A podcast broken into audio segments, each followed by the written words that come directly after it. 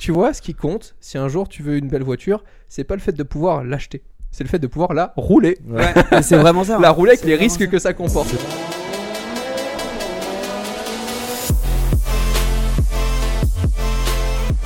Monaco, Radio Monaco, la radio de la Côte d'Azur.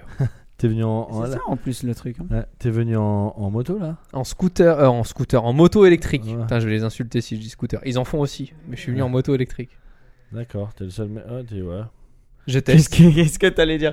T'es- le seul mec qui vient en moto électrique alors qu'il pleut peut-être une fois C'est vrai. par an ici. et- C'est vrai. Et la seule fois où il pleut, c'est la seule fois où je voulais faire laver la Tesla. Donc je me suis dit, bah, j'ai plus de voiture. Donc, euh, Et là, il pleuvait pris- quand t'es monté? Euh, légèrement à la fin. Ah ouais? J'ai petit, j'ai un peu testé comme ça le fameux freinage couplé avant-arrière de la moto. Ça marche bien, hein, franchement. Ah, il y a un freinage quand Couplé, tu freines. euh, ouais. D'accord. Il est un peu mieux réparti et tout, ça marche franchement bien. Et c'est Mais j'y 100 connais rien en moto. 125. Toi, ton scooter, c'est quoi? C'est un 530. Ah oui, ok. 560 même. Ah oui. Et Non, toi, là c'est un équivalent 125, mais je viens de passer le Oui, permis mais, moto. ouais, donc, mais euh, tu sais que ah. l'électrique sur ça, BMW, ils ont mis un moteur 125 sur leur scooter électrique, mais c'est comme un 500 en fait. En fait, là j'ai euh, j'ai 5000 watts de puissance, mais vu que le poids de la moto euh, est de 93 kg, j'ai autant de patates ouais. que si j'avais un Que c'est- 125 c'est qui faisait 200 kg quoi. Mais Ah oui, tout, tout ça pour dire qu'il est venu alors qu'il pleut en moto. quoi. C'est vrai. Donc, Bah, je pense euh, qu'on a commencé, non? Je pense qu'on est déjà lancé. Bonjour. Ouais. J'aime bien, euh, on lance le truc comme ça, on vérifie que toutes les caméras, toutes les caméras s'envolent. Tu nous donnes le go, Valentin? Moi, je pense qu'on commence, on, on- on laisse ça. hein. Ce serait euh, à la cool. euh, Si bienvenue sur. Propulsion Podcast. Bienvenue. Merci. En fait, bienvenue chez moi, parce que l'idée de ce podcast, c'est vraiment on se parle entre potes et on est juste là pour discuter un petit peu. On va pas se forcer, c'est ça qui est bien, c'est qu'on va pas faire genre on est potes. Voilà, exact. Oui, Ouais. c'est vrai. Nous, on se connaît depuis longtemps. Romain Laneri, voilà, c'est pour tous ceux euh, euh, qui connaissent pas nécessairement. On applaudit. Bravo. Putain, Il y a carrément les applaudissements quoi. Ah Merci les gars pour l'invitation, c'est cool. Non, ça fait trop plaisir. Et toi, donc, donc t'es déjà venu ici? Bah ouais, il y a quelques années, puis j'ai même déjà dormi ici, puis j'ai même été en lendemain de cuite ici. Ouais. Euh, Il y a eu des moments compliqués ici hein, quand même. Ouais, ouais, tu Ah ouais, des moments d'adolescent. euh, Ouais, parce que nous, on se connaît depuis. euh, ça va faire quoi 12 ans? Ouais. 12 ans qu'on se connaît, donc on se connaît depuis l'école. Ah oui, Ouais, quand Euh, même. On s'est rencontrés, je sais pas, à 13 ans, 13-14 ans. Ouais, Un truc comme 13-14 ça. ans. On s'est rencontrés à travers nos copines. Ouais, bah en fait, Ah, euh, on partageait les mêmes groupes de potes, etc. On se voyait à la patinoire de Monaco. J'ai eu peur de ce qu'il allait dire, mais il a commencé avec. on avait 13 ans, et oh, s'il vous plaît, quand même. Mais euh, on avait, ouais, on avait la, la, la même bande de potes et on s'est rencontrés comme ça et on était inséparables pour une période. Ah ouais, c'est vrai qu'on. Ouais. Tu sais, quand t'as ces potes à 13-14 ans où Ouais, tu ouais, les vois tout le temps avec. tout, tout le temps. jour, quand tes parents te disent euh, que qu'ils peuvent venir passer la nuit à la maison, t'es tout content, Ah, genre c'est le truc hyper, hyper. Et surtout, on allait, et tu vas peut-être rigoler, mais on allait beaucoup à la patinoire Pourquoi, Euh, faire pour patiner. Oui, mais tu vas une fois par an à la patinoire normalement. Ah non, non. nous on était chaud de ouf. Nous c'était notre moyen de drague, hein, la patinoire. Ouais. C'était vraiment. euh, Ouais. On avait les fameux patins de hockeyeur, s'il vous Non. plaît. Ah ouais, ouais. J'ai On avait jamais compris les mecs qui font ça. Tu sais, moi j'avais le bonnet ça. avec la mèche de Justin Bieber qui dépassait. Oui, ah toi Mais- t'avais vraiment les cheveux de Justin Bieber. On en était là, hein, les gars. Ah non, mais on revient de loin. hein. Et tu te rappelles des. Moi, je me rappelle, Romain, il avait tout le temps des super beaux patins de hockey. Et genre, moi, j'avais j'avais trop le seum. T'avais su qu'on te prêtait là? Ouais, au début, j'avais ceux qu'on prêtait. Puis j'ai pris euh, euh, ma paire de patins de, de hockey. C'est genre mon cadeau de Noël et d'anniversaire, genre combiné. Et, euh, et on apprenait à comment faire. euh, tu sais, tu freines et tu fais Ah le ouais, maximum truc de, de neige ou de Ouais, glace, quoi, comme ça. glace. Et après, il y avait déjà de la technologie, puisqu'on avait aussi le même Blackberry Curve. À Ah l'époque, oui. on avait le même Blackberry. BBM. Exactement. Ah, ça, c'était fou. Et, et en fait, après, on s'est complètement perdu de vue. Toi, Ouais. euh, t'as fait tes trucs, moi aussi. Et euh, moi, je me souviens, tu t'en souviens pas, moi, je me souviens, faudrait que j'arrive à le retrouver un jour, mais un commentaire sur ma chaîne YouTube d'un mec qui s'appelle Seb Delaney qui me dit Genre, toi aussi, t'es youtubeur. Euh, mec, comment tu vas depuis le Genre temps 4 ans avant. Ouais. Mais vraiment. Grave et là, on retrouve les photos parce qu'on avait été au Top Marks à Monaco quand on avait 14 piges. Tu nous vois dans les premiers Brabus.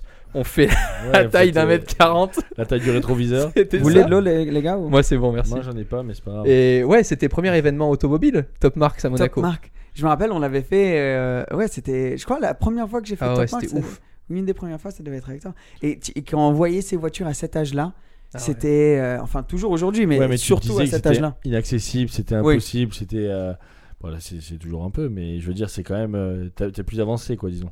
Ouais, c'est sûr. Mais, euh, mais putain, que, que des. Et on est allé au tennis aussi, non?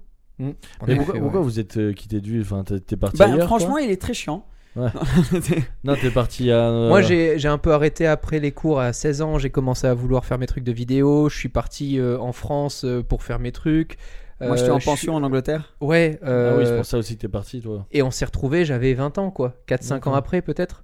Et voilà. Et on avait fait une des premières vidéos qu'on avait faites. D'ailleurs, c'était la Gallardo. Tu te rappelles? Je m'en souviens. Et je me souviens que c'était aussi la première fois qu'une marque m'envoyait un produit pour que j'étais sur ma chaîne, puisque je suis youtubeur de nouvelles technologies, etc. Je teste plein de produits tech qui me plaisent. Et euh, on m'avait envoyé un Samsung, et c'était le Note 4, je crois, à l'époque. Samsung Galaxy Note 4. Ah oui. Et j'avais dit à Seb, je veux faire une vidéo un peu hors du commun, j'en ai marre de faire juste des unboxings de reviews et tout ça. Est-ce qu'on peut aller tester la caméra de- du smartphone avec une voiture un peu de ouf? Lui, il venait de passer le permis, il était comme un dingue d'avoir ses potes qui puissent lui prêter une Gallardo, etc. Moi, il me récupère dans cette voiture, j'avais l'impression d'être le maître du monde. Euh, voilà, et on sortait cette vidéo, mais elle avait vachement bien marché. On devait faire tellement jeune dans la Ah, voiture. c'est un ridicule. Alors on pourrait vous mettre. là, Si tu veux, je t'envoie les jeune. quelques contenus que j'ai. hein. J'ai Ouais. encore les photos de Top Marks et tout. Si tu veux les afficher pendant Ouais, le, podcast, ouais. le podcast, c'était c'était vraiment marrant. Ah, ça, c'était un... ça, c'était un délire. Et est-ce que tu te souviens même qu'on avait une petite égratignure sur la voiture? Oui, mais ça, je m'en souviens à la tête de chien. Je me souviens exactement du Ah. rocher à la tête de chien quand il se gare. Tu sais, un peu trop confiant. T'es monté, tout va bien et tout. Et il recule. Et je me souviendrai toujours. rien dans cette voiture. je me souviendrai toujours de Seb qui m'appelle le lendemain. Il fait Non, mais tu sais, j'en ai parlé au propriétaire, c'est pas très cher, c'est, c'est 4000 euros pour changer le. Je fais, Oh Genre, moi, un partenariat à l'époque, Ouais. j'en avais fait un, c'était 200 euros que j'avais touché. Genre 4000 euros pour un Vous pare-choc l'avez arrière. payé, non? C'était un an de travail pour moi, tu vois, dans la tête, c'était un truc. Euh, euh, non. Non, je crois pas, non. Je crois que t'as eu de la chance. Ouais. Ouais. Il Ouais, a dû je crois dire que j'ai c'est bon. les Et moi, à partir de ce moment-là, je me suis dit, tu vois, ce qui compte, si un jour tu veux une belle voiture, c'est pas le fait de pouvoir l'acheter, c'est le fait de pouvoir la rouler. Ouais. C'est vraiment ça. La rouler avec les risques ça. que ça comporte. C'est Et c'est ça, le plus ouais. cher. Ouais. Le plus cher, c'est pas d'aller chez le concessionnaire d'acheter une voiture. Ça, tout le monde peut le faire. Tu fais un prêt de consommation, Ouais. tu vas dépenser 60 000 euros dans une euh, Alpine et tu peux le faire. La rouler avec ce que ça comporte autour, Non, les assurances, les risques, Bah, etc. surtout que toi, tu, plus tu compliqué. connais un petit peu plus maintenant. Un petit peu plus. Parce que C'est t'as vrai. as quand même. euh, Ben lui, donc il a une Tesla. Ah oui, ça c'est la voiture voilà. de tous les jours. Oui, mais on va, le... on va le laisser là, ok? C'est ça? Bah, attends, je peux. Maintenant, les gens ils nous voient, etc. Avec des voitures, etc. Il se trouve que on a commencé à faire une euh, collection Ah, Parce avec. que moi euh, j'ai vu une vidéo euh, de YouTube avec euh, un, Ouais. un compresseur dans une voiture. euh, Ah oui, oui, oui, ça c'était la Brabus. Euh, ouais, ouais. Voilà, donc Mais- depuis le temps a passé, on a beaucoup travaillé, etc. Et là, avec mon associé, on a commencé à faire une collection de voitures, euh, parce qu'on kiffe ça tous les deux. Et donc, il y a quelques petites voitures, dont le Brabus ou la Ferrari 458, qui, moi, était la voiture d'enfance de mes rêves. Parce que la première voiture dans laquelle je suis monté, qui était une supercar, c'était une 360 Modena F1 Spider. Euh, et je me souviendrai toujours de 240 km/h dans le tunnel à la sortie de Monaco. Je pourrais pas dire qui conduisait, mais, euh, mais ça, c'était ce bruit était resté. Et donc, à un moment donné, quand on a voulu faire ça, etc., vraiment pour avoir plus des moments de plaisir, parce que pendant très longtemps, bah, j'avais des week-ends et autres, mais qui ressemblaient à la semaine, tu vois, etc. Et euh, là, j'avais appelé Seb et j'ai dit Seb, si je veux demain euh, qu'on investisse dans une voiture, etc., euh, qui fasse le bruit d'une Formule 1, qui perde pas la cote, etc., parce que je suis quand même Voilà. très mindset investissement, je veux pas risquer et je pouvais pas me permettre de cramer juste de l'argent, tu vois. Euh, et ben voilà, c'était c'est ce qu'on a fait quoi. Je me rappelle de cet appel. En fait, on était sorti avec la Scoot.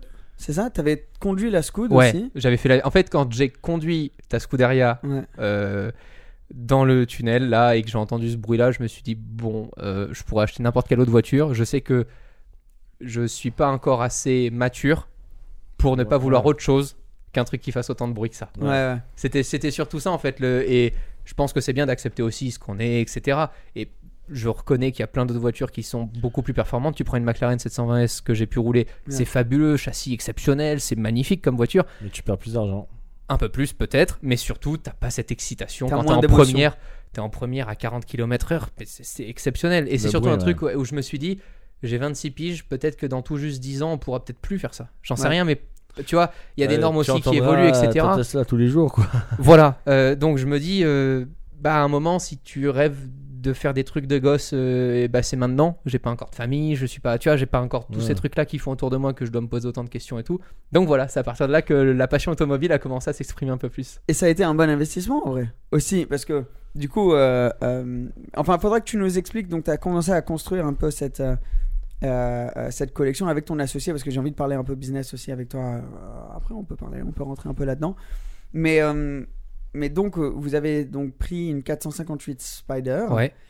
Celle-ci, c'était un- une bonne décision parce qu'elles sont remontées un peu en prix, non? Ouais, et puis en plus, on l'a cherché 9 mois pour avoir vraiment une Ah, je pas que configuration. c'était une Spider celle-là. ouais, Je m'en souviens elle est pas. full carbone, tu as des jantes ateliers, euh, les étriers jaunes avec les surpiqûres orange à l'intérieur. On a fait mettre les ceintures jaunes aussi euh, pour avoir Elle un petit rappel. Magnifique. Et euh, bah, on l'a vu en fait quand on l'a commandée. Avant même qu'elle arrive, elle était en Allemagne. euh, on nous, le garage nous a rappelé pour nous proposer euh, 20 ou 30% de plus, je sais pas, juste pour re-signer d'autres documents avant même qu'on ait la voiture. Donc je me suis dit, bon, en même temps, sans dire de conneries, mais dans la série, je crois que tu avais eu peut-être 6 7458 qui ont Ouais, été faites. ouais. C'est un truc à peu près comme ça, autour de 5000.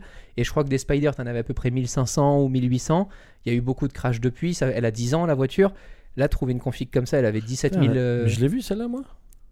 Euh, si, si, tu l'as vu celle-là. C'est celle euh, qu'on est allé voir à Paris là. Quand on Ouais, était- Exactement. on l'a vu, ouais, ouais. Bah, ah ouais, C'est pas une Spider. Mais pour donner une idée d'à quel point c'est rare, ça, les Pista, c'est aux alentours des 7000 euh, de Ah ouais, c'est ouf. Ok. donc, euh, donc, par exemple, euh, je crois que. Les pistes, il y a 7000 par an de. Ouais. Non, pas par an, mais en total, ça va être potentiellement aux alentours des 7000. Donc, une voiture où t'en as 1005 ou quelque chose, Ouais, euh, c'est que comme la Scoot, il y en a 1100, je crois, qu'ils ont fait. Et comme tu dis, Et les ça, crashs euh, de tous les footballeurs, de tout ça, qui s'en foutent. euh, Ah, c'est on l'a vu, hein. j'ai été Bah une oui. fois au garage, euh, ça s'appelle le garage euh, Lecoq, garage Lecoq à Paris.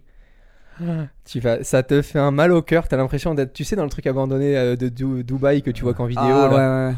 tu vois les voitures et tout, il fait ouais, bah ça c'est ESC off, euh, jour de pluie, avec un mec qui a 60 ans qui a jamais roulé sur piste. D'accord, 599 GTO complètement explosé. Enfin, tu vois des trucs que tu vois, tu te dis, Ah, mais les ça, mecs ça te sont fait tarés. pleurer. Et c'est vrai que le truc, euh, c'était assez fou parce que le propriétaire à qui on l'a pris euh, nous a dit non, mais c'est pas une question de prix. Elle était en off-market complet la voiture. On l'a trouvé bien un garage, etc. qu'il avait vendu à l'époque et tout ça. Et le mec nous dit non, mais c'est pas une question de prix, c'est une question de qui la roule. J'ai halluciné. Et donc le mec, on, a- on lui a montré un peu qu'on faisait du YouTube, qu'on était passionné automobile, machin, que j'avais déjà piloté une Formule 1 avec cette expérience Renault qu'on avait fait, etc. Et euh, c'est comme ça qu'il a dit euh, ok, trop bien. C'était un collectionneur qui en avait 53 de voitures, un truc comme ça en Allemagne, un truc de fou. Et ah, euh, il te l'a vendu vraiment pour ouais, ça. pour plus au cœur quoi. Ouais. C'était ouf. Ça, c'est beau, hein. Ça, c'est beau de, de faire ça. Ben, franchement, je pense, toi, toi et ton associé, quand vous allez vendre les voitures un jour, tu auras la même réflexion. Peut-être. À mon avis, ouais. tu seras en mode, ok, si je la vends, j'ai envie qu'elle soit entre de bonnes mains. Après, j'ai tellement vu euh, autour de moi des gens euh, vendre trop tôt leur voiture juste pour faire de la plus-value et pas parce qu'ils avaient besoin d'argent, juste pour se dire j'ai gagné de l'argent. À un moment, l'argent c'est un moyen, tu vois, c'est pas une fin. en- Enfin, tant que t'en as, c'est cool de l'investir dans des choses où soit tu sais que tu vas en gagner un petit peu, soit tu sais que tu vas pas en perdre.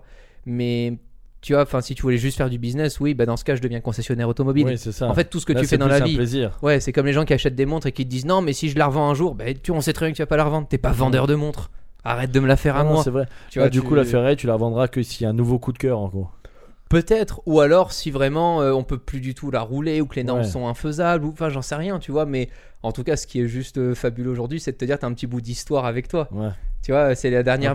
C'est la- bah, c'est la dernière voiture Ah. qu'a développé Michael Schumacher. euh, V8 atmosphérique, euh, 570 chevaux, enfin c'est juste fabuleux. T'as pas besoin d'aller vite avec ce truc. C'est Ouais, au contraire, tu entends. Pour moi, la mieux. 458 Spider dans ta config, faut que. Juste pour toi, de 1, t'auras pas une autre voiture, à moins que tu ailles taper dans des 599 GTO, des trucs ouais, comme c'est ça, vrai, c'est vrai. qui vont te procurer euh, cette émotion. Et euh, je pense que dans 30 ans, 40 ans, ça va être une des voitures où les gens ils regardent et se disent.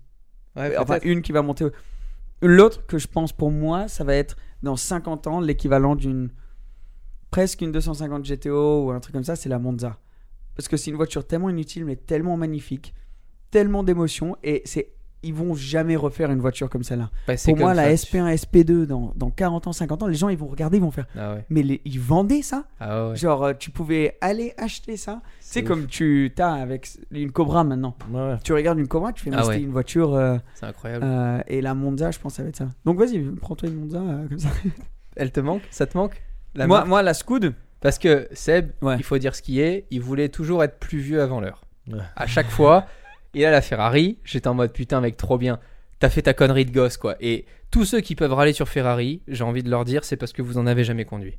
Sûr. Mais va rouler une Ferrari, tu peux pas vous, en- tu peux pas ne pas en vouloir une fois un jour dans ton garage. Tu vois, c'est, c'est- ou alors c'est de la frustration mal placée, mais c'est un truc tellement fabuleux au niveau du son, au niveau de tout ce que tu ressens, ou alors c'est que t'aimes juste pas les moteurs et tout ça, ça, ça te Oui, regarde, c'est très bien. sûr. Mais euh, et après, donc Seb, il me fait rouler la Porsche, la, la, Ah oui. la- la Turbo S, je la roule, je lui dis, et je lui dis, je lui dis, bon Seb, on va se parler entre nous. C'est exceptionnel, c'est exceptionnel, c'est une voiture fabuleuse, ça avance, ça tient et tout, c'est fabuleux, mais, mais mais ça te fait pas chier, enfin le son, le truc, ça te ça. Et il me regarde et je sens qu'il est un tout petit peu frustré en mode. C'est vrai que à choisir, si j'avais les deux, ça serait super. ça te manque. Est-ce que j'ai envie de te poser la question, Seb Est-ce que t'es pas encore un peu trop gosse pour ne pas revouloir juste Si, rapidement une- si, non, mais la Scoot, et je le dis tout le temps, je dis la Scoot, les deux voitures, et là j'ai vendu la Porsche maintenant, je sais pas si je t'avais Ouais, dit, ouais, ouais, mais euh, elle est pas partie depuis assez longtemps pour que je réalise vraiment. Mais les deux voitures où je me dis, ah, c'est la Scoot et ma Lotus rouge. Ouais, alors que la Porsche, elle est pas du tout là-dedans pour le moment. Bah, ouais, mais par contre, j'adore vraiment cette voiture. Mais, La Lotus, euh, c'était un jouet, c'était Toy ouais. Story. La Lotus, Mais la tu rentrais Scoot, dedans, t'avais même pas besoin de l'allumer, que tu te disais putain, je suis pas dans une voiture, c'est un truc marrant quoi. un jour, Ah ouais. faut que t'en roules une. Parce que franchement, moi, moi j'étais pas ultra fan de Lotus à la base.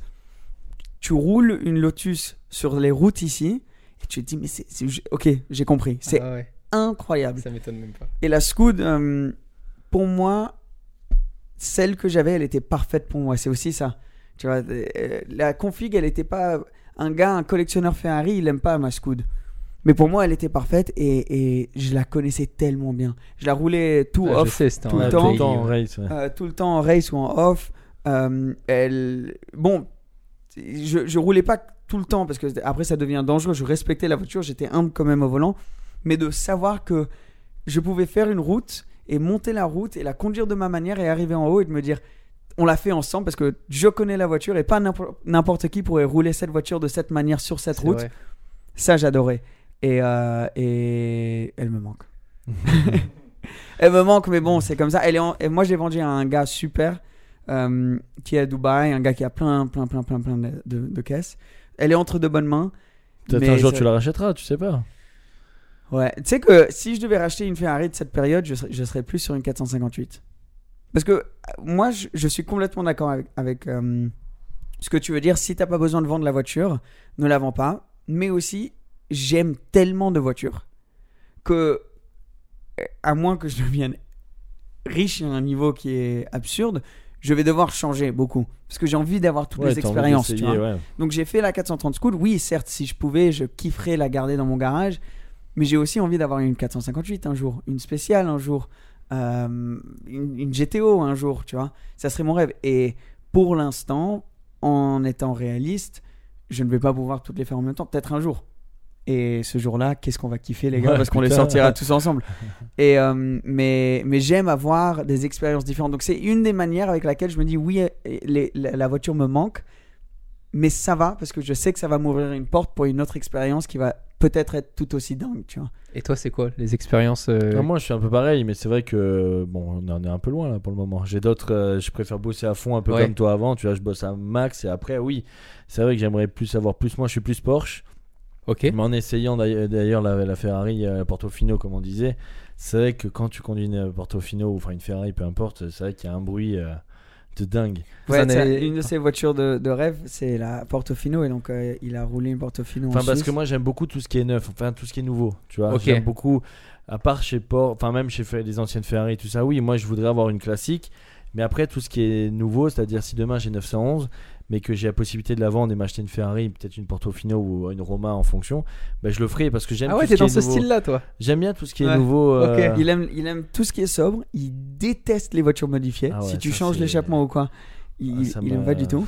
Et euh, c'est les 911, c'est les Roma, c'est les voitures plus. euh, Plus chill, tu vois, plus classe. euh, avec qui tu nous, peux avec t'amuser. Scoot, hein. GTO et tout, c'est pas pareil. Non, mais avec ces voitures-là, déjà, tu peux bien t'amuser. Ah bah de ouf. Parce que sûr. moi, voilà, c'est moi, je suis exemple la Ferrari, la Scoot, il m'a dit une fois conduis-la si tu veux, j'ai dit hum, mec, tu sens que c'est trop, genre, tu vois. Enfin, Mais la 911, tu... oui. La 900, je me suis éclaté. Donc, euh, mais tu vois, c'est juste, euh, tu sens que tu es dans une vraie voiture de course et qu'elle peut te donner, parce que Seb, il la conduisait parfaitement, mais il a mis du temps avant de la conduire comme ça, je présume, avant Oui, de la oui, connaître. euh, Ah, les premières fois, ben, toi quand t'as conduit ma Scoot, c'est intimidant quand même. Hein. C'est super intimidant. Mais même la Bah oui. 458. Hein, Mais moi, c'est ce qui, c'est ce qui m'éclate. Ouais. C'est, c'est d'arriver à, au fur et à mesure, à acquérir l'expérience pour pouvoir conduire des voitures d'une façon où Bah, quelqu'un en fait- de inexpérimenté pourrait pas la conduire. Ben, je suis d'accord avec toi sur ça, c'est que maintenant, avoir, euh, maintenant j'ai conduit la Pista, j'ai conduit la McLaren, euh, j'en ai conduit quelques-unes. Maintenant, je me sentirais prêt de la conduire la Scoot. Mais quand j'arrive avec euh, mon vieux, beau vieux berlin- berlingot et qu'il arrive et me dit tiens, conduis la Scoot, je dis oh mec, Tu part- vois, genre- tu passes de ça à ça d'un coup. Laisse-moi conduire un peu avant et après, ok, tu vois. Maintenant, une Pista et tout, la Pista, je l'ai mis en mode sport, on s'est amusé, tu vois, mais. Mais voilà, il me fallait un peu de temps avant d'accepter et, et de, de prendre confiance en moi pour foncer là-dessus. On interrompt rapidement l'épisode d'aujourd'hui pour vous parler du sponsor de cette vidéo, Carly Car Connected. Un grand merci à eux de soutenir la chaîne. Qu'est-ce que c'est que Carly Car Connected? Alors c'est un scanner OBD, tout simple, c'est tout petit et tu le mets dans le port OBD de ta voiture. Ça va se connecter à une application que tu as sur ton téléphone et ça va t'aider au quotidien avec tout ce dont tu as besoin avec ta voiture. Par exemple, si ta voiture a besoin d'une révision, la voiture va t'en informer. Elle va te donner tes informations euh, d'accélération, etc. sur la voiture. Non seulement ça, mais si par exemple tu es en train d'essayer d'acheter une voiture d'occasion, alors Carly Car Connected pourra te dire s'il y a des secrets cachés, info kilométrage par exemple. Tu peux avoir des informations en live de ce qui se passe avec ton moteur, ça veut dire température d'huile, tour moteur, etc. Ça te permet aussi de modifier ta voiture avec quelques petits gadgets, par exemple, configurer la vitesse à laquelle tes warnings vont flasher. Mais en gros, ce Carly Car Connected peut être ton nouveau meilleur pote dans ta voiture pour rendre ton quotidien plus facile. Sur ce, merci à eux. Le lien sera en dessous si ça t'intéresse pour commander le tien. Et on va continuer avec l'épisode d'aujourd'hui. Tu vois, t'as des voitures où je me dis, euh, bon, bah, c'est une certitude. Dans 10 ou 20 ans, ça sera juste une chance inouïe de pouvoir les approcher. Une F40, une Carrera GT, Ouais. par exemple. Et tu le vois tellement, c'est tellement compliqué à appréhender, faire le double débrayage euh, vraiment manuel avec la F40 pour passer les trucs sans avoir la boîte Ah, synchronisée et tout. Enfin, Et moi, ça m'excite de ouf. Je me dis, putain, mais si un jour tu peux te payer le luxe, pas d'en avoir une, je m'en fous que Ouais, elle vaut, la cher, elle vaut cher parce qu'il y a plus de demandes et peu d'offres. Elle vaut pas cher parce que ça vaut Ouais. un million cinq. Elle vaut cher parce qu'il y en a, il y a la moitié de la planète Ouais, qui parce que ça l'arrêverait. valait 250 C'est 000 tout. euros quoi. Donc c'est pas le, on enlève complètement l'argent de ce podcast. J'aimerais vraiment juste, vois, on se concentre juste sur la passion automobile, de te dire putain, c'est des trucs où où les mecs à l'époque qui les conduisaient. Bah, ils commençaient pas en karting euh, avec les boîtes euh, déjà synchronisées, etc. Ah putain, oui, les oui. mecs ils conduisaient. Ah euh, oui, hein. Mais c'est fou, comme quoi. euh, quand tu rentres dans une des vieilles voitures de F1. J'ai eu la chance de me mettre dans une F2 chez Cédric il y a incroyable. pas longtemps. Une, une, une- je sais pas, ça devait être année, fin années 60, Ouais, je début crois, années ouais. 70. Et tu te dis, mais les mecs, Ah non mais mec, genre c'est de pas- 1, ils avaient zéro peur. c'est Parce que surhomme. t'es là, t'es dedans, et autour de toi, t'as un truc un peu épais. Il te fait, ouais, c'est le, ouais, c'est ouais. l'essence, tu vois, autour de toi. Donc toi, tu dis, et derrière, t'as un moteur qui est en feu, en gros, enfin, ça- qui produit des, des, des- flammes. Donc tu dis, je suis dans une bombe.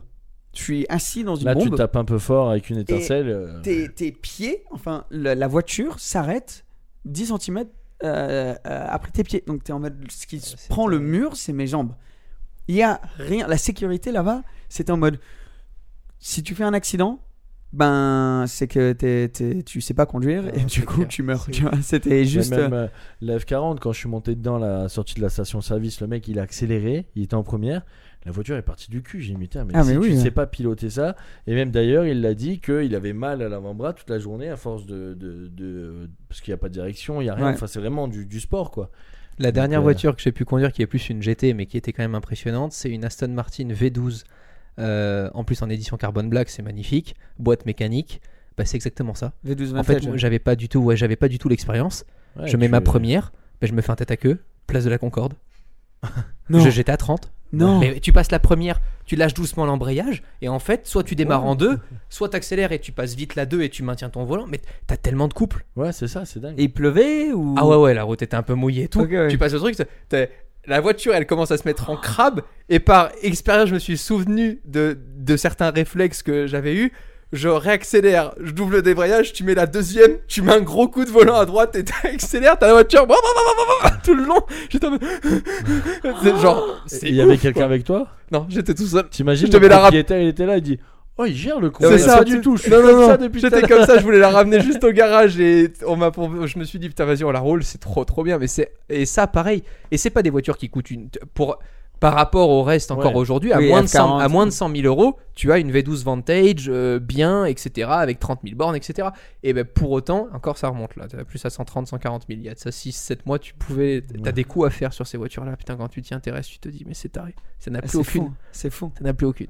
Et, euh, et ça, pareil, je me sens super chanceux et honoré de, pas encore une fois pour une question de prix, mais pour une question de pouvoir toucher Bah ouais, une boîte mécanique Aston Martin, 100% Aston Martin, parce que c'est encore une V12 Vantage, etc.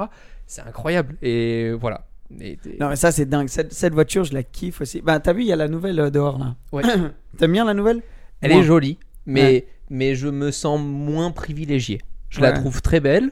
euh, je pense que c'est des excellentes voitures, mais euh, ça me procure un petit peu moins de, de, de sensations. Ouais, non, t'as raison. Les, les, je sais pas les dernières voitures qui peuvent parce que tu vois pff, même chez enfin tu- vois même une FCF 90 euh, Stradale là j'ai vu la vidéo de JMK et tout ça la Ouais. config elle est superbe euh, t'aimes ou t'aimes pas etc mais moi je trouve la config assez incroyable pour pour le coup j'aime bien elle a beaucoup plus la forme GT euh, euh, GT3 pardon Euh, tu vois tu, tu vois avec les liserés etc qu'elle Ouais, est plus ouais. aplatie et tout ça ça ça me plaît mais mais j'arrive pas avec ce truc hybride et toute cette. En fait, moi, ce que j'aime bien, c'est le retour en arrière, c'est le voyage avec les voitures. Toi, t'es, je pense, t'es comme moi, parce que ce que je dis tout le temps, c'est pour moi, dans l'automobile, on a atteint un, un temps où c'était, c'était presque parfait. Pour moi, c'est genre de 2005-7 à C'est vrai. 2017, tu vois.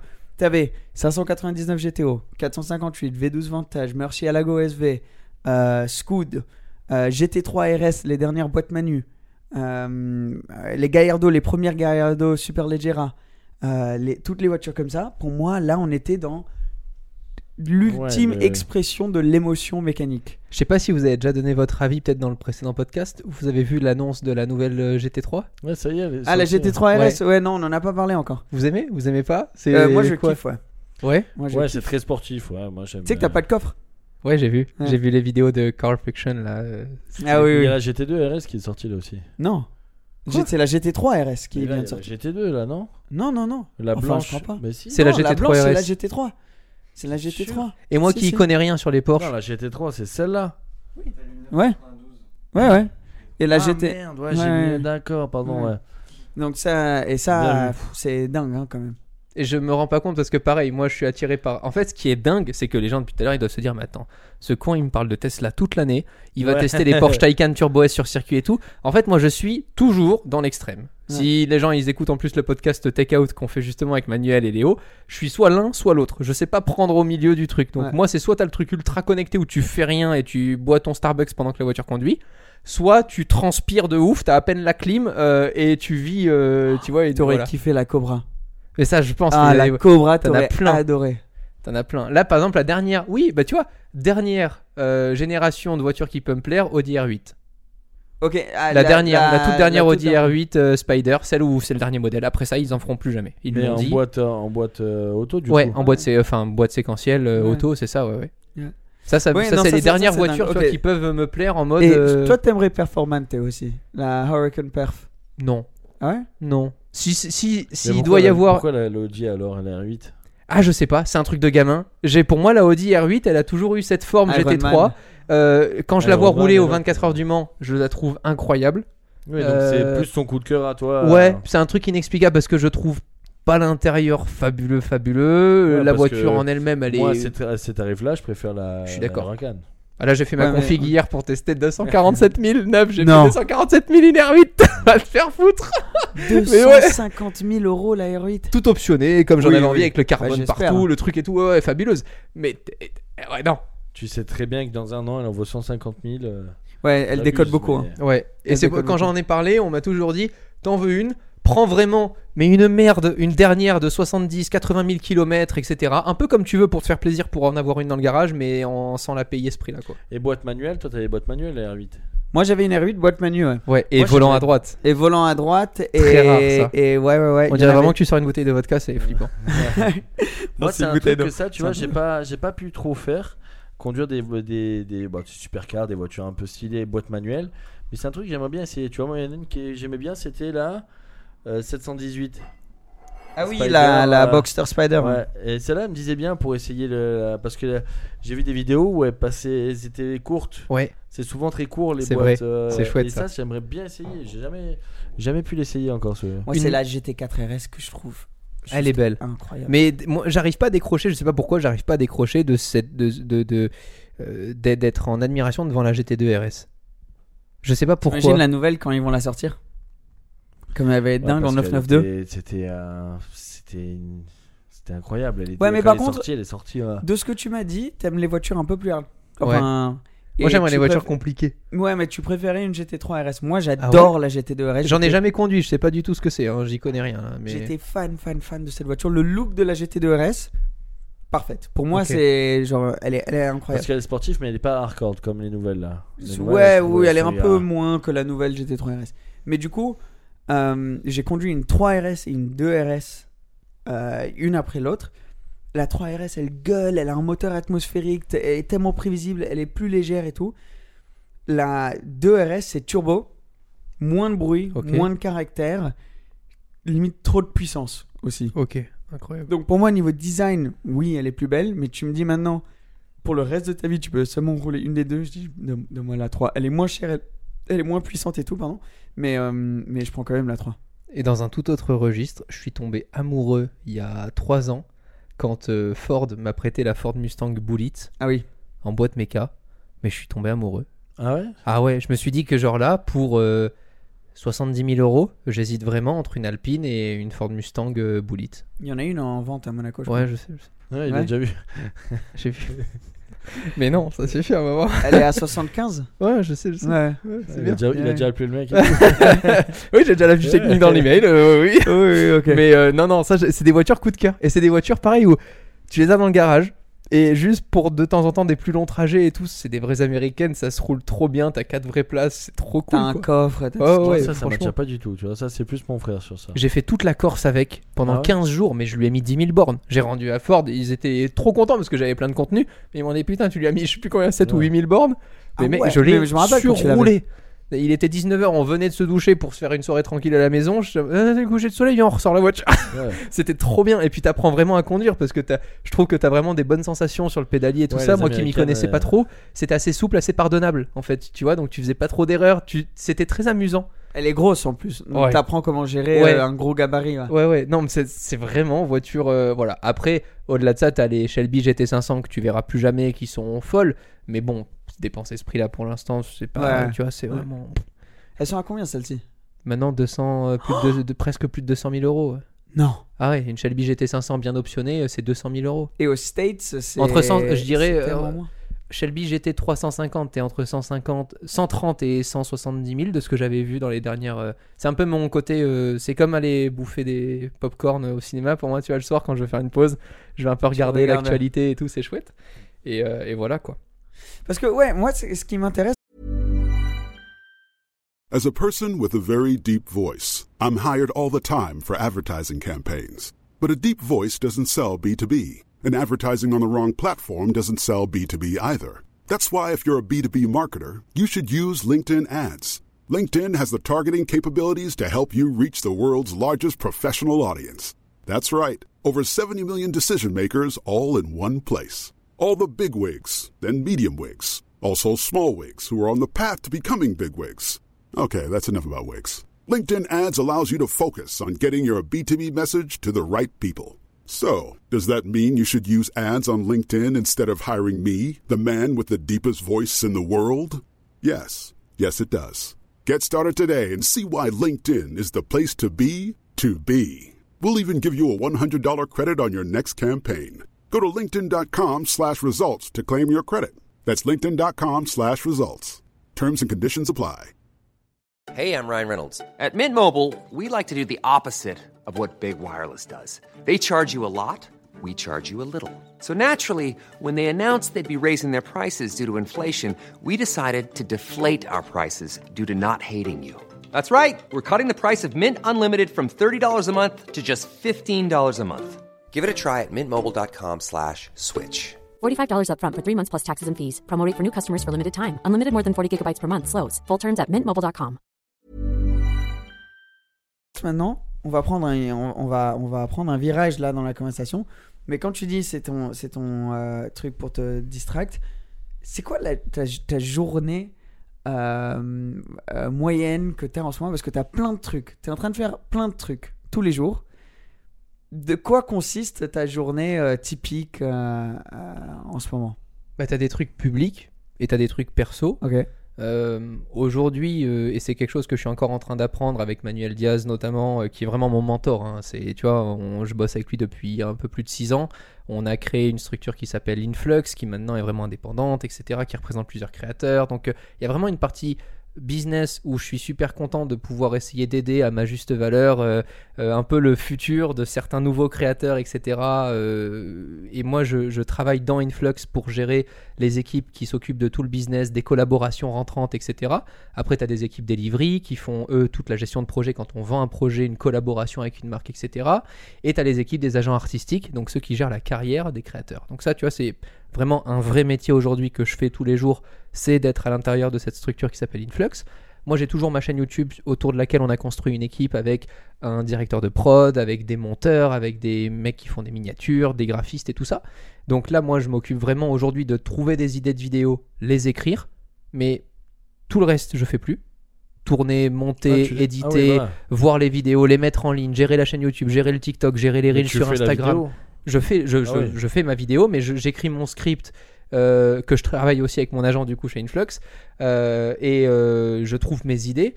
Mais on va essayer de plus en plus de travailler moins en quantité et plus en qualité. Avant, j'étais très bloqué dans le mindset que j'avais un peu trop bouffé américain qui consistait à faire croire à tout le monde que tu travailles de 4h du matin jusqu'à minuit. En fait, aucun être humain est capable de le faire. Même Elon Musk, c'est faux, c'est du marketing, c'est- c'est c'est de la vente d'images, mais la réalité c'est que il va passer des heures à faire des trucs qu'il aime, à lire, à s'instruire, etc. D'ailleurs, tu vois que les mecs les plus riches sur ce monde, c'est ceux qui ont lu le plus de livres. Mm. Donc c'est quand même, euh, tu vois, on te fait croire Ouais. que tu bosses de 4h du matin comme si t'étais à l'usine. Bah non, en fait, les mecs qui, qui, qui transmettent beaucoup, beaucoup de valeur d'un coup, c'est ceux qui ont pu accumuler beaucoup, beaucoup de savoir d'un coup. Et, et donc ça, moi, ça a commencé à me passionner. Je me suis dit, bon, bah si tu veux peut-être... euh, Enfin, c'est bien beau de faire des, j'en sais rien, des plus 10%, plus 20% par an, plus 30%. Mais si à un moment tu te dis, non, je veux juste décupler complètement, et demain, je veux plus être que sur le marché français, je veux être euh, dans 10 pays, bah, en fait, tu peux plus déjà le faire tout seul. Donc tu vas essayer de passer beaucoup plus de temps avec tes équipes, avec ton associé, etc. pour essayer de construire une relation qui fasse que c'est assez solide pour demain faire plein d'autres choses. Et euh, j'ai toujours voulu continuer la chaîne YouTube à côté parce que C'est ton plaisir, quoi. C'est ton. de plus en plus, ouais, et puis euh, je continue d'apprendre. Et ça, moi, je kiffe. Ouais. Tu vois, euh, quand tu acceptes la dernière, la dernière vidéo qu'on a pu faire euh, sur une interview avec euh, François-Henri Benamias, le CEO de Audemars Piguet, j'ai tellement appris en une vidéo. En Ouais, fait, ça, les gens, les gens, ils pensent Ouais. que je suis youtubeur, donc j'arrive avec ma cam, je les pose et puis je filme. Mais que dalle. Euh, Sans mon agent, j'aurais jamais fait ce truc. Sans le pouvoir, le, le- le poids d'Influx et la marque derrière, on n'aurait jamais fait ça. Euh, sans, euh, tu vois, la personne avec qui j'ai travaillé, avec un, un autre créateur qui est Léo Duff euh, et à qui je passe le bonjour. on a écrit complètement, il a écrit complètement le script et on l'a revu ensemble, etc. On s'est, enfin, tu vois, tout le storytelling et tout, tout ça, tout seul, tu le fais plus. Donc, ce qui me plaît aujourd'hui, c'est de d'essayer de. Ben, c'est pas ça, c'est surtout que t'as pas la même qualité. Ouais, Parce qu'à un moment, tu te regardes en face et tu te dis, bah, je ne suis pas le plus compétent dans tous ces domaines.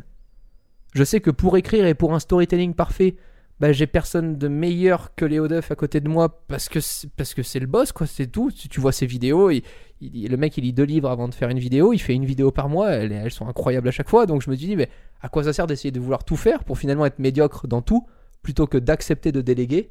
Et d'essayer d'être bon dans un truc Déjà, c'est pas, c'est, c'est- déjà c'est beau.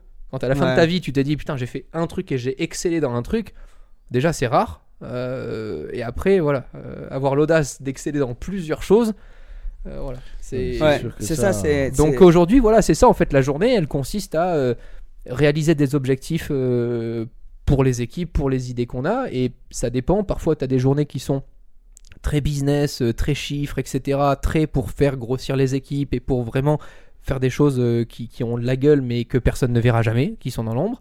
Et euh, à d'autres moments, c'est euh, sortir une moto électrique Super Soco pour faire, euh, pour faire des contenus euh, et pour Ouais, ça s'éclater en- change tout le temps. Ça, ça peut être, ouais, ça. Mais ça te casse un peu ton rythme. Moi, je suis un peu pareil. Je bosse beaucoup et après, je me dis, si à 15h, je vais me faire euh, un paddle en pleine, en pleine journée pour revenir après rebosser 2 heures, ben, ça me casse mon rythme et ça me fait du bien. Donc, je suis un peu dans le même truc que toi. Bah, toi, c'est les vidéos YouTube. Moi, ça va être plus du sport ou un paddle. Enfin, Bien sûr, bien sûr. potes.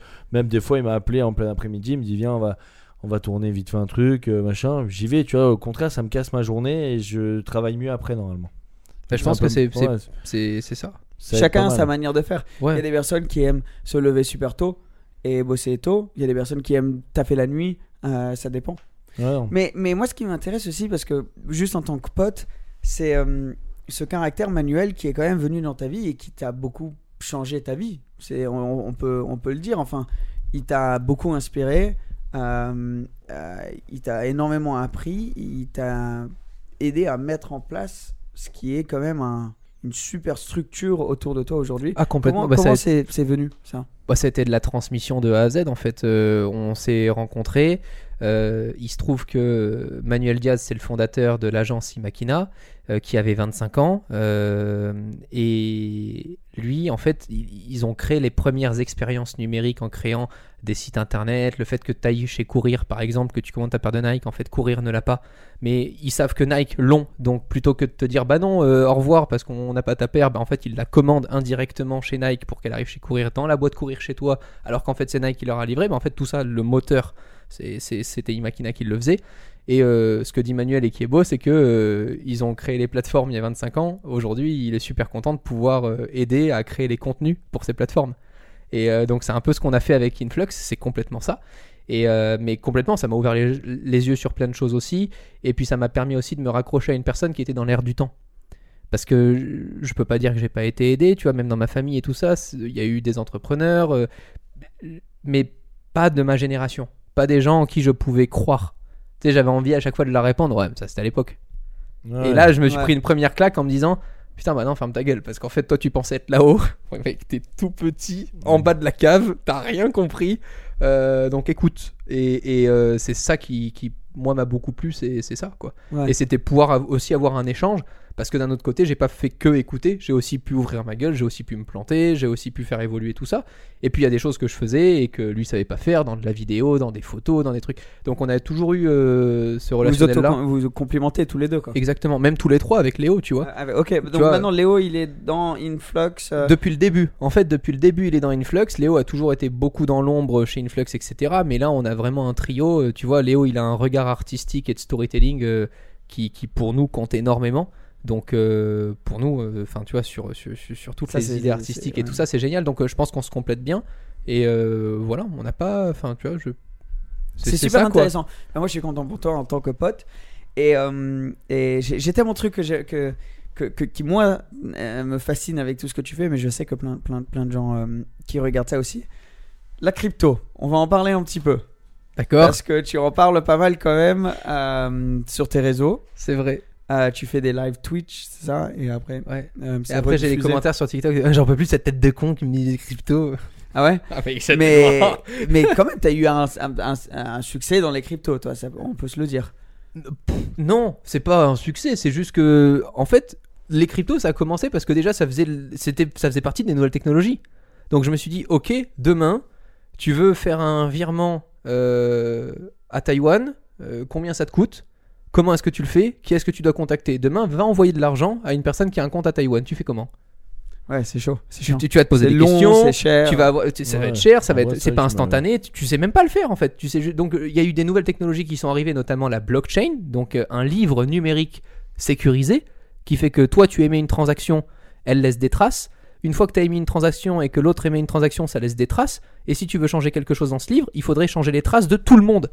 Donc c'est la meilleure sécurité possible au monde parce que tu te dis qu'avec des milliers de transactions par seconde, le seul connard qui veut un jour essayer de se dire bah non tu m'as pas transféré 1 euro, tu m'as transféré 5 euros, en fait il faudrait qu'il change toute la chaîne depuis l'existence de la chaîne parce que sinon depuis le début tu sais qui a placé un euro, qui a placé un euro 50, qui a revendu, qui a et, et ça moi ça m'a fasciné. des millions d'ordinateurs en même temps. C'est impossible. Donc en fait, tant que tu as de l'électricité et Internet, la blockchain, pour moi, ça a été une révolution technologique. Et je parle pas du tout du Bitcoin ou des monnaies. Pour moi, je fais Juste vraiment la, ouais, distinction entre la technologie blockchain, qui pour moi est inévitable dans, dans, dans la suite de, de, de ce monde-là. Mais, mais je- moi, je comprends pas trop là.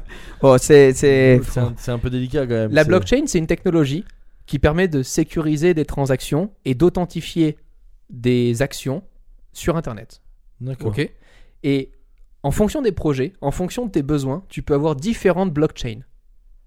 C'est exactement comme si aujourd'hui je te dis, pour faire une transaction pour vendre une voiture, vaut mieux que tu passes par telle banque. Et pour faire une transaction pour vendre une maison, vaut mieux que tu passes par telle agence immobilière parce qu'ils ont des accès, etc. C'est plus sécurisé. C'est un peu la même chose. Sauf que tout est dématérialisé, tout est sur Internet, et la grande différence, c'est que rien n'est centralisé. Pour faire une transaction grâce à la blockchain, tu as besoin d'un ordinateur anonyme dans le monde qui capte une transaction à sécuriser anonyme. L'un et l'autre ne savent même pas qui se parlent. Et qu'est-ce qui se passe au milieu? Il y a des tout petits frais qui sont émis quand tu fais une transaction qui récompensent l'ordinateur anonyme à l'autre bout du monde qui a réussi à capter la transaction que tu souhaitais faire. C'est comme ça que s'est créé ce, ce livre numérique euh, sécurisé. C'est tout simplement en disant, c'est le Uber des, euh, des transactions euh, anonymes et sécurisées dans le monde. Totalement, ouais. C'est- une technologie qui s'est mise euh, en ligne, qui ne peut plus jamais être touchée. Tu vois, Euh, tu peux, tu, personne peut venir et, et se dire tiens, je vais changer le code euh, du ouais. Bitcoin. C'est pas possible. Ça a été, ça a été émis et ça c'est fait comme ça. Et maintenant, plus personne pourra se dire il y a à peu près 21 millions de Bitcoins qui seront émis. On est à 19 millions là aujourd'hui. D'ici 2035, il y aura plus un Bitcoin de disponible. Ce sera comme l'or. Et ben, personne peut dire non, moi, je vais quand même en rajouter un million parce Ouais. que les gens en demandent. Ça, c'est pas possible. Ça a été mis comme ça. Il y a eu une demande sur une technologie et sur un besoin. Maintenant que cette demande est là et que l'offre et la demande se régulent automatiquement parce que les gens l'utilisent, bah, tu peux plus jamais l'éteindre sauf en éteignant Internet dans le monde et l'électricité. D'accord. Cédric, il aime bien ça aussi, lui, non? Cédric, il est à fond dedans. Mais c'est vrai, c'est la comparaison que tu as fait à l'or, j'ai vu une vidéo récemment de quelqu'un qui disait c'est- c'est c'est le- c'est l'or du futur, quoi. C'est un peu le. le... Mais vois, tu peux pas- tout comparer à l'or. C'est Après, enfin, c'est du- ça. Moi, le problème, c'est que j'aime j'aime bien toucher, voir. euh, tu vois, je suis à l'ancienne grave sur ça. Et je sais que bah, l'or, euh, bah, t'as tant de kilos d'or, t'as tant d'argent. Là, ça te ferait chier de ça te ferait chier de perdre l'accès à ton compte Instagram? Ouais. peu, Oui, ouais. oui, oui, c'est sûr, oui. Bah, Et tu perds Atmosphère. Green. ouais. et ton album photo physique, il est où? Ah. Et encore, non, j'étais encore un peu l'ancienne, ça. J'en étais. Mais pour ma grand-mère, je l'ai envoyé. Oui, tu te balades pas avec En posant photos, ces questions, euh, tu tes fais, en fait, tu fais comprendre aux gens qu'en posant ces questions, les objets numériques ont une valeur. Puisque Ouais. si je te supprime ta boîte mail demain, c'est que du texte noir sur une page blanche. Mais pour autant, ça a une valeur inouïe. Mais même avec Ouais. l'argent. C'est les- bah, Parce que le classique, c'est les gens ils disent Ah, mais moi, mon argent, j'ai envie de pouvoir le voir, etc. Tu dis Oui, mais aujourd'hui, Bah, je t'invite à aller retirer 20 000 euros à la banque là Ouais, demain voilà. matin. Vas-y, vas-y. j'ai 20 000 euros. Même si t'as 10 Lydia. millions, hein. Moi, je dois Ouais, donner. mais tu vas pas. Et puis même. les sur toi, 72 t'es heures avant. hein. Ils vont pas te les sortir. hein. Et puis même si tu les as sur toi, c'est pas, t'es pas bien. Ah, même, Exactement. tu, fais, tu fais du internet banking. Euh, Demain, tu as besoin d'envoyer de l'argent à, à Valentin, à, à Romain ou quoi, tu lui fais un Lydia. Mais c'est exactement le même. Tu l'as jamais vu cet argent, tu vois. Donc ça, on le fait déjà. Ouais, C'était les- les Parce qu'à la base, l'argent avait un, un, un coût. C'était des pièces, c'était de l'or, tu vois. Donc le truc en lui-même valait de l'argent.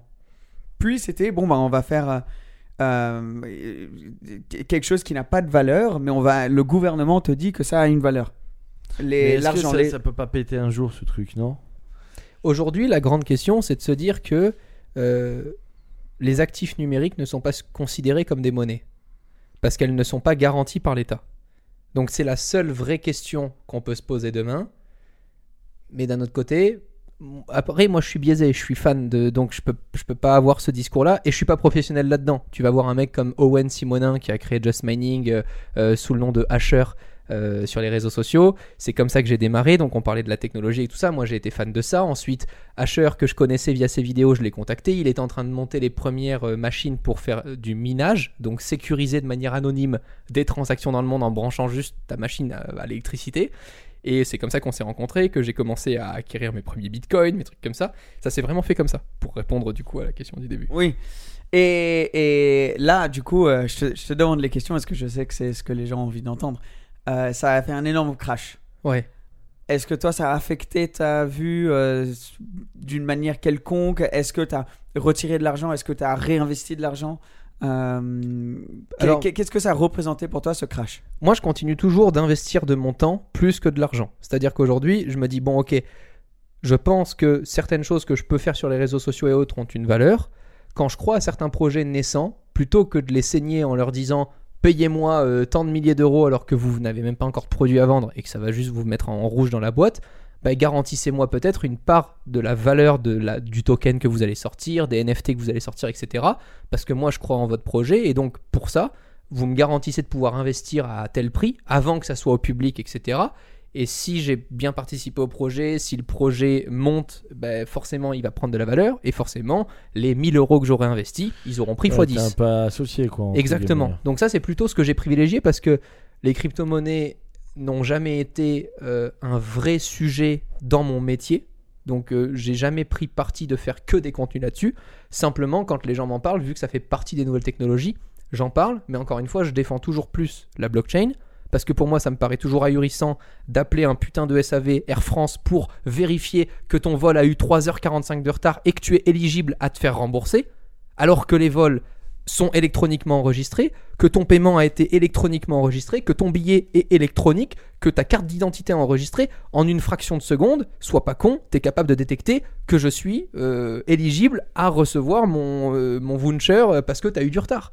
Donc pour faire ça, je trouve ça hallucinant de considérer que les êtres humains, qui sont quand même les êtres les plus développés sur cette planète, sont payés pour faire des trucs aussi cons que ça. Je suis pas en train de dire enlever leur, leur, Ouais. leur taf, je suis en train de dire mais changez de taf. Faites des Ouais. trucs qui sont plus nourrissants pour l'être humain. C'est là quand t'as plus de calèche, bah, il y a des gens qui pilotaient les calèches qui ont changé de métier, ils sont pas morts ces gens-là. Bon bah ça va être la même chose dans la suite. Pour les- je prévois déjà les gens qui me disent ah ouais mais les caissiers, les machins, les d'accord, mais le monde continue d'évoluer. T'as toujours eu des transitions qui ont fait que. euh, et pour moi c'est ça surtout, c'est cette valeur-là euh, de blockchain. Donc sur les valeurs avec les crashs etc. bah, vu que c'est pas mon métier et vu que j'ai pas besoin de ça pour vivre, bah je m'en fous. Parce que moi, ce que je crois, c'est dans les 10 ans, dans les 15 ans, etc. Après, il y a des projets que je considère comme moyen terme ou court terme. Euh, c'est vrai qu'aujourd'hui, un projet qui se lance peut péter en 24 heures, 48 heures et mourir au bout d'un mois. C'est dommage. Euh, mais d'un autre côté, ces projets-là, j'essaie de les éviter au maximum. Oui. Parce que sinon, tu fais risquer ta communauté aussi dans des trucs qui sont pourris. Et franchement, en 6 ans, j'ai dû participer à 4 projets, 5 projets. Oui, oui, donc tu sélectionnes, tu fais Bah, très de ouf. attention. Et je les sélectionne pas tout seul, tu vois. J'appelle Ouais. Asher, euh, que je connais bien depuis Ouais. longtemps. Je lui dis T'as déjà entendu parler de ça? Pas du tout. Ah, déjà, c'est moins deux là, directement. Le mec qui dont c'est le métier, il connaît pas, tu vois. Donc, c'est des trucs comme ça, mais plus parce que ça m'excite en perso d'essayer d'être un peu précurseur sur certains trucs. Ça m'éclate. Ouais. C'est juste ça qui me. Qui me euh, voilà. Ah mais t'as raison. Moi, moi c'est toi qui m'as beaucoup ouvert euh, à ça Ouais. hein, en, en- en m'en parlant, euh, tout ce qui était crypto et tout. Et moi, j'essaye de. de t'y- Ouais, moi, il y a plus de mal. Moi, j'ai un peu plus de mal. lui, lui, il y a un peu plus. Après, de mal. j'a- j'aime bien, hein, mais c'est juste que, comme je te dis, vu que j'ai pas la main dessus, vu que j'ai pas, enfin, j'ai pas investi beaucoup, j'ai pas, je sais pas, je l'ai pas. Déjà, j'ai un gros bug, c'est que j'arrive pas à me connecter à mon compte. Oui, ça, c'est un problème. un mot de passe sur chaque truc. En effet. Et ça marche pas. Ça, je sais pas. C'est comme quelqu'un qui dit euh, j'ai ouvert euh, mon compte en banque, mais par contre, je sais pas comment euh, y accéder. C'est un peu. non, mais je sais pas. Donc, bon, après, c'est un peu un signe, peut-être pour moi, en me disant, enfin, c'est peut-être, je me, je me vois la face en disant, bon, t'as pas le code, tu verras plus tard. S'il faut, j'ai 6 millions sur le truc. S'il faut, j'en ai plus, plus du tout, tu vois.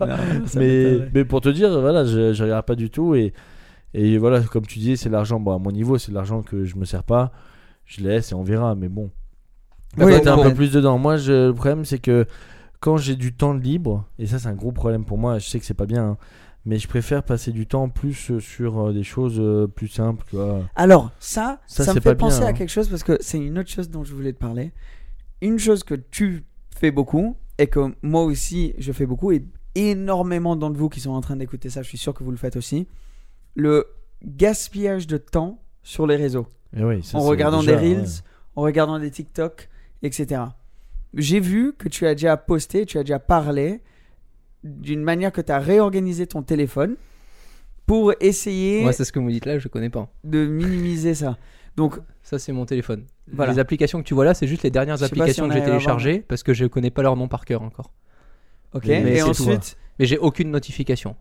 voilà. Si tu t'appelles pas parmi les trois prénoms qui sont configurés dans mon téléphone, euh, bah, tu peux m'envoyer tous les messages que tu veux par WhatsApp, Telegram, SMS, email ou autre. Il n'y a jamais rien qui vibre. Du J'ai pas une seule pastille rouge. Les pires, c'est les pastilles rouges. Les petites pastilles qui te disent euh, Ouais, ouais. t'as oublié de faire quelque chose et qui nourrissent euh, ta dopamine euh, cérébrale et qui vrai, font que quand tu la coches, tu, tu es content d'avoir fait quelque chose. C'est le principe d'une to-do list. hein.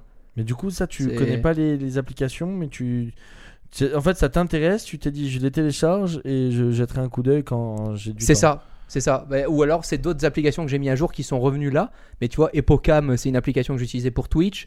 Euh, Convi, c'est une application d'investissement dans le luxe, etc. Exceptionnel. Ça, c'est un, un petit bébé là. K-O-N-V-I.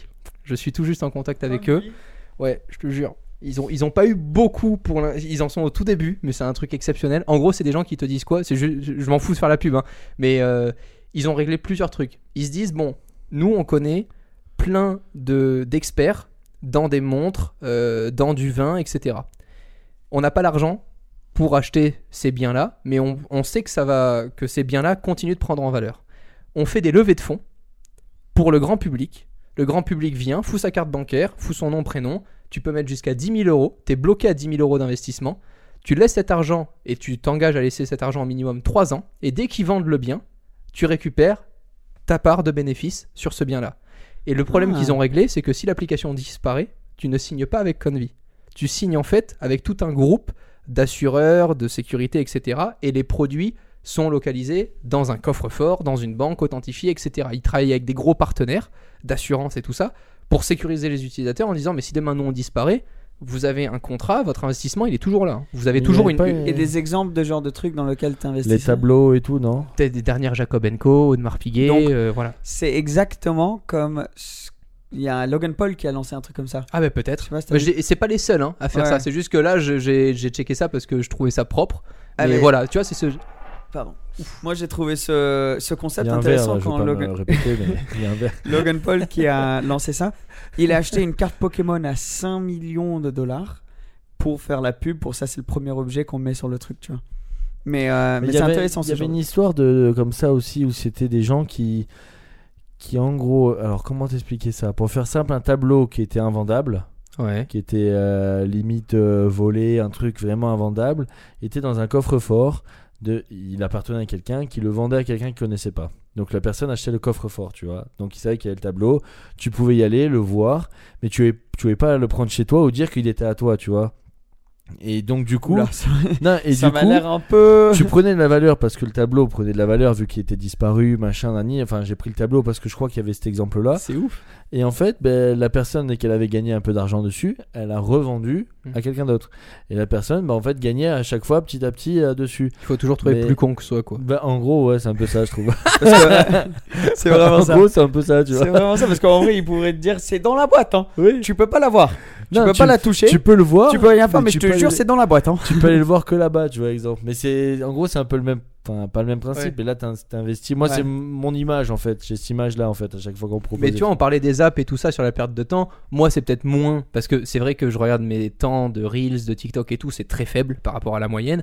Par contre, tu prends euh, mon temps de passer sur OpenSea, sur la centrale euh, ou sur Google News, euh, etc. La centrale, j'aime Sur les écrans. ouais. Tu vois, c'est voilà. J'y vais souvent. Mais moi. mec, c'est ça. Donc tu vois, c'est plus ça mes euh, pertes de temps, quoi. Tu vois. Ouais. Mais j'ai de la perte de temps comme tout le monde. Je suis pas un surhomme, euh, tu vois. Oui, euh, mais bon, tes pertes de temps, elles sont quand même cool, quoi. Enfin, pour toi, Mais, mais elles sont t'as moins cool dû pour avoir, moi. t'as dû avoir un déclic. T'as dû être un peu là-dedans à un moment ou quelque chose. Enfin, parce que pas tout le monde ouvre son téléphone et configure pour pas avoir les pastilles rouges, quoi. Bah en fait, je me suis rendu compte que euh, c'était quoi les mesures Je sais plus. En lisant 10 minutes par jour, t'arrives à lire euh, deux ou trois livres par an, un truc comme ça. Et quand tu te rends compte du pouvoir de la lecture sur des choses que t'apprends uniquement par le biais de la lecture et que tu verras jamais dans un reportage Netflix, euh, moi le meilleur exemple que j'ai, c'est la biographie d'Elon Musk. Mais, mais c'est colossal. Tu as les récits d'Elon Musk de ce qu'il disait à table avant de créer SpaceX. Tu as les jokes d'Elon Musk quand il racontait. Et, et ça, tu ne l'auras jamais dans un reportage Netflix qui dure une heure et demie. Qu'est-ce qu'on s'en fout de la joke qu'il racontait en mille. euh, je sais pas quoi. ouais. Tu vois, donc euh, c'est très récent, hein, tu vois, ça fait peut-être 3-4 ans que j'ai lu mon premier livre euh, vraiment et que je me suis dit putain, mais en fait j'ai perdu un temps de fou. euh. moi Mais la moi, lecture c'était un truc arriéré, je m'en Ouais. foutais et tout. J'ai commencé à prendre ma Kindle et c'est incroyable. Mais c'est vrai que ça, c'est un truc que je me dis souvent quand je suis au bureau, des fois où tu sais, j'ai fini de manger et je regarde un peu les reels, je dis putain, mais vas-y, vas-y, lâche et mets-toi sur ton truc, tu vois. Mais je suis d'accord avec toi qu'il faudrait garder au moins 10-15 minutes, même un truc tout bête. Moi, j'apprends, je parle pas anglais. Ok Juste ça, tu vois. Me je- j'avais pris Babel au début pour ça, pour Ouais. dire, je passe, je fais deux leçons par jour. Mais après, tu re-rentres dans ton truc et c'est dur de, tu vois, c'est un peu comme euh, un alcoolique qui doit arrêter de boire, tu vois. C'est un peu le même principe en fait. C'est une euh, addiction à quelque chose, tu vois. Moi, je suis pas addict à quoi que ce soit, mais je suis addict à ça en réalité, tu vois. En fait, il faut, je pense que pour se détacher de ça, il faut trouver un sujet qui t'excite plus que ça. Ouais, Et- mais lire un livre, ça t'excite pas trop. mais ça dépend les après- sujets, tu rigoles. Attends, j'ai lu, par exemple, j'ai lu le. C'était quoi les 24 leçons de Warren Buffett? Mais mec, Ah oui, c'est ça- exceptionnel. T'es dans la tête de Warren Buffett et il est en train de t'expliquer qu'en fait, en 10 ans, il a cliqué 8 fois sur euh, acheter, c'est tout. Toi, tu penses que c'est un trader de malade, etc. Mais il en a rien à foutre de trader. Ses actions, il les a depuis 30 ans. Tu vois que le PDG de Coca-Cola l'année dernière, il touche 54 millions, je crois, le CEO. Il est CEO, il est médiatisé, il va travailler tous les jours, etc. Warren Buffett, qui est dans son canapé, qui a des actions depuis 30 ans, il a touché 500 millions Ah l'année dernière. Moi, je préfère être investisseur que CEO, tu vois. Et tout ça, tu le vois pas quand euh, c'est pas dans une vidéo TikTok de 15 secondes que tu vas avoir le déclic de. Par contre, et ce que je peux quand même recommander, c'est que tous ces outils, moi, je, trouve, je les trouve fabuleux parce qu'en fait, tu fais le tour du monde en un rien de temps. Mais il faut juste avoir la conscience de se dire putain, ce que je regarde, ça m'intéresse. Est-ce que je peux pas en apprendre plus Tu vois, il y a beaucoup de gens qui peuvent regarder certains Et TikTok. ensuite, tu vas creuser plus, Exactement. Moi, il y a plein de TikTok sur lesquels je suis tombé. Par exemple, j'ai découvert les droits musicaux il y a de ça à peu près deux ans. Les droits musicaux, acheter des droits musicaux, détenir des droits, toucher les droits que tu as payés à un auteur tous les trois mois, etc. Avec la BMI aux US et tout ça. Tu fais ça J'y connaissais, ouais, j'y connaissais que dalle. Je suis tombé sur un TikTok où le mec disait que les trois meilleurs investissements actifs, donc des revenus actifs, des revenus où tu ne fais rien et tu continues de toucher de l'argent, pas du passif où tu achètes une Lamborghini, tu la laisses dans le garage et tu croises les doigts qu'un jour tu la revends plus cher. Ça, c'est du passif. Bah, ça, c'est juste parce que j'ai vu un TikTok de 30 secondes et que je me suis dit, c'est quoi les droits musicaux? C'est marrant ça. J'ai commencé à taper Music Rights Royalties sur YouTube. Je suis allé regarder une vidéo. Je fais, oh putain, c'est stylé. J'ai regardé un livre sur les Music Royalties. Je me suis lu un livre de 100 pages. Je commence à acquérir des connaissances et je fais, bon, ok, je peux aller en acheter où? Et c'est comme ça que c'est venu. Mais c'est venu d'un TikTok de merde ça, de donc 15 ça- secondes. En gros, tu achètes, t'as Rihanna. Elle a envie d'acheter une super belle maison à sa grand-mère, mais elle a pas les sous tout de suite. Il se trouve qu'elle sort une musique. Elle va avoir les sous pour acheter sa belle maison pour sa grand-mère, mais dans peut-être 10 ans. Bah, plutôt que ça, elle va se dire tiens, je vais vendre mes droits de musique pour 10 ans.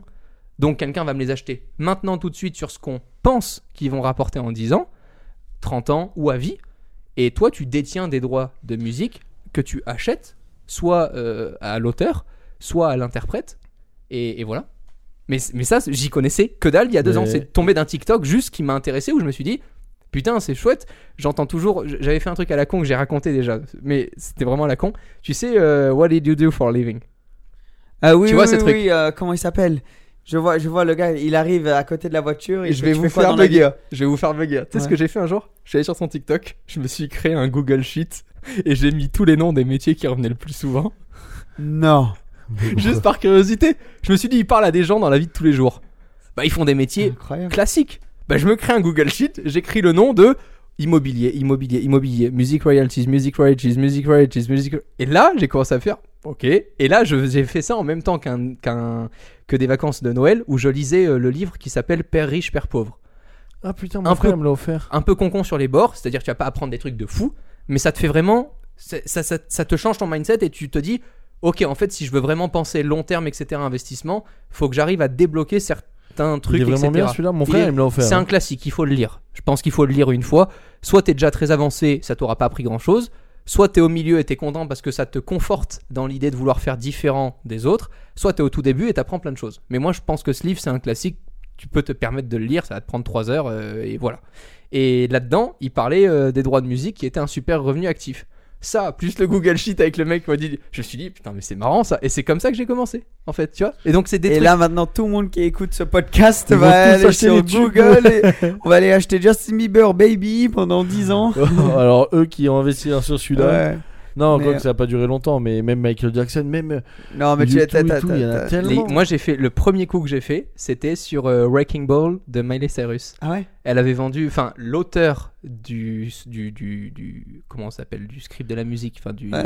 voilà, il avait vendu les droits pour 10 ans et c'est là-dessus que j'ai mis un premier billet et que j'ai gagné de l'argent en 3 semaines euh, parce que j'ai revendu un peu plus cher les droits parce que la musique continuait et mon alors pour expliquer mon raisonnement pourquoi j'avais pris ces droits là et pas un autre parce que je me suis dit c'est une artiste sur laquelle il n'y a pas encore de documentaire il n'y a pas de documentaire Netflix, il n'y a pas de documentaire euh, BBC ou Amazon Prime, etc. Je pense que c'est une artiste mondialement connue et sur lequel un jour il y aura un documentaire, donc forcément ses musiques vont être reprises, donc forcément ça va relancer le truc, etc. Et donc voilà, c'était juste le raisonnement pour essayer un premier investissement Ouais, comme ça, raison. tu vois. Et Voilà. c'est ce qui s'est passé? Ouais, ça a marché et tout, c'était rigolo, mais N'oubliez pas que à chaque fois que vous voulez gagner de l'argent facilement, vous pouvez aussi en perdre facilement. Voilà, je dis juste que, que, c'est quoi comme billet? Parce que est-ce que c'est des trucs où tu peux rentrer, tu peux mettre 10 euros, 20 Non. euros Ou Oh. c'est minimum des gros trucs? Ça dépend des. Il y a une plateforme que je connais pas sur laquelle tu peux investir à plusieurs. Tu as des droits qui coûtent 100 000, tu peux investir à partir de 10 euros par exemple. Et tu as la plateforme euh, que j'utilise qui s'appelle Royalty Exchange. Et là, par contre, tu investis vraiment en solo à 100%. Donc, tu as des droits de musique qui rapportent 200 dollars par an. Tu vas pouvoir les payer 5000 dollars si tu les as à vie. J'en sais rien. C'est des... Après, c'est... c'est comme des enchères sur euh, eBay. hein, C'est la même chose. hein. Les mecs, ils détiennent un contrat électronique. Et moi, je suis un- une grosse feignasse dans les investissements. Donc, il faut un truc qui me prenne pas de temps. Je déteste prendre du temps pour des investissements. Je suis pas trader, je suis pas machin, boursier, tout ce que tu veux. Donc, euh, avoir mon iPad, faire un DocuSign, signer en bas à droite, acquérir des droits et faire une transaction électronique avec ma banque, parfait. Moins de 10 minutes.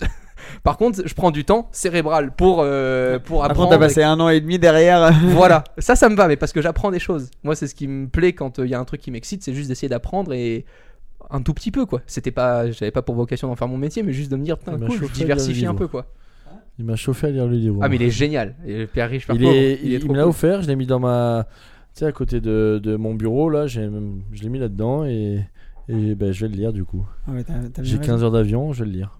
Ah oui, lui il part à Bali demain. Mais Donc, sur ce. Incroyable. Ouais, ouais, lui il part Tu vas demain kiffer, tu y as déjà été non. Ah, mec, c'est incroyable. meilleur pote là-bas et avec sa meuf, ma copine et mon frère. Ah, va mec, c'est génial. Ça va être incroyable. C'est génial. Mais sur ce, euh, moi j'ai des potes qui vont arriver, on se fait, on se fait un petit barbecue là en théorie. Donc euh, on va devoir arrêter le, le, le, le podcast. Ah ouais, déjà? Ouais, t'as vu? Mais on a tourné combien de temps? On a tourné, euh, on a tourné un- une heure.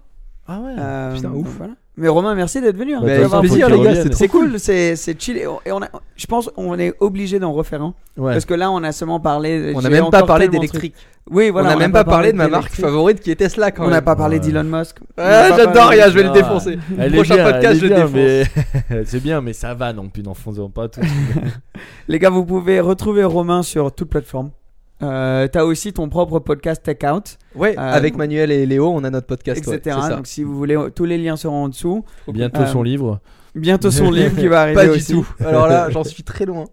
On sait jamais un jour peut-être. Et nous, si vous nous suivez pas encore, ça nous aide énormément si tu t'abonnes à cette chaîne. On est sur Spotify, on est sur Deezer, on est sur Apple Podcast, on est sur YouTube, on est sur TikTok, on est sur Reels. On est surtout pas sur. Il l'a dit tout à l'heure, c'est iTunes. euh, Ah, tu- iTunes, voilà. oui, Mais On moi, je sais même pas qu'on peut être sur iTunes. Pour moi, ça existe plus. Pour moi, Non, iTunes, c'est juste pour mettre à jour son compte. La blague, c'est parce qu'une fois, Il y a Cédric Euh, avec Cédric qui est énormément avec nous. J'ai fait les gars, on est sûr et j'ai laissé la parole à Cédric. Il a dit iTunes. Et J'ai fait mec, c'est le seul où on est pas.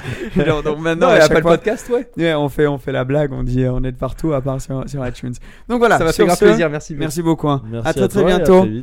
Et merci Emmerich de toujours être là. Ciao la famille. Bye bye.